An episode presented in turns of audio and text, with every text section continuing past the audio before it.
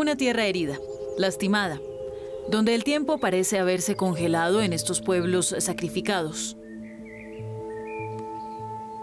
Y en estos cientos de miles de soldados caídos durante 300 días de combates despiadados.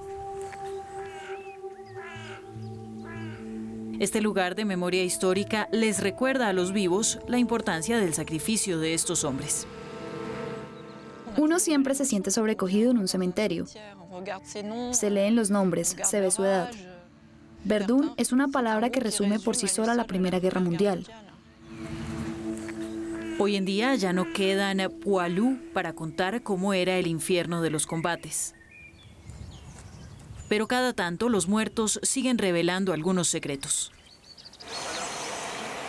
Buenos días. Estamos terminando la limpieza. Son huesos del fuerte de Douaumont. Cada año surgen nuevos restos de la tierra y con cada descubrimiento, Juliette y el médico forense de Verdun llevan a cabo una investigación. Cada objeto recolectado es cuidadosamente limpiado con un respeto infinito.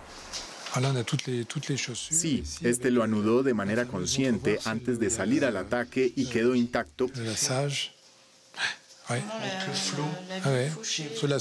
Porque él quedó fulminado por los disparos.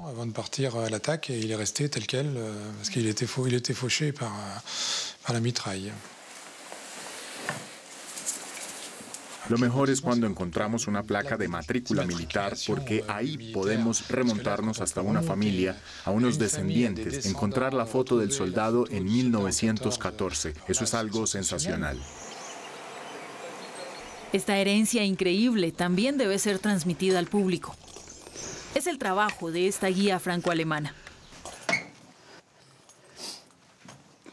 Desde hace casi 40 años recorre estas tierras heridas y en particular estas galerías subterráneas bajo la colina de Vauquois, que se extienden sobre varios kilómetros.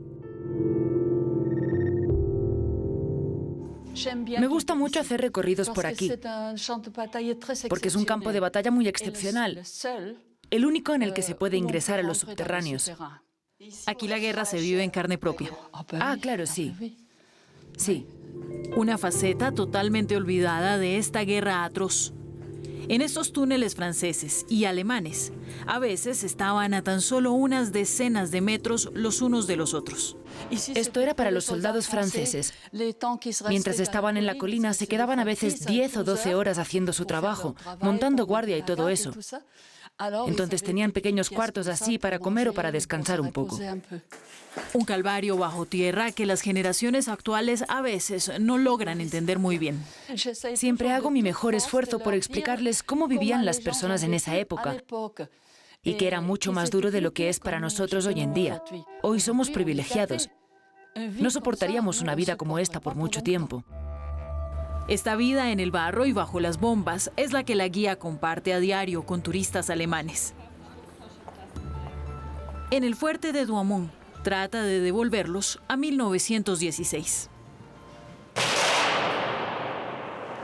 Eso fue una explosión muy pequeña.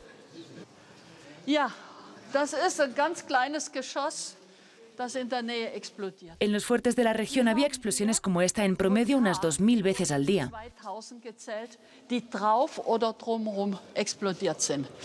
Uno no se imagina el diluvio de fuego y la increíble masacre humana que vivieron. Ojalá que eso nunca más vuelva a ocurrir. Darle vida a esta dramática historia y volverla accesible es también el trabajo que hacen Juliette y Bruno en los colegios de la ciudad.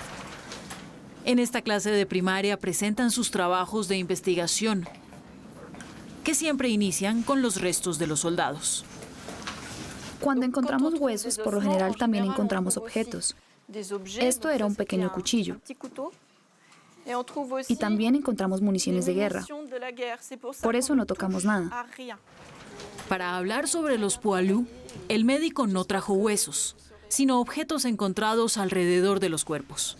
Como pueden ver, esto es un bidón, es una fiambrera donde ponían la comida.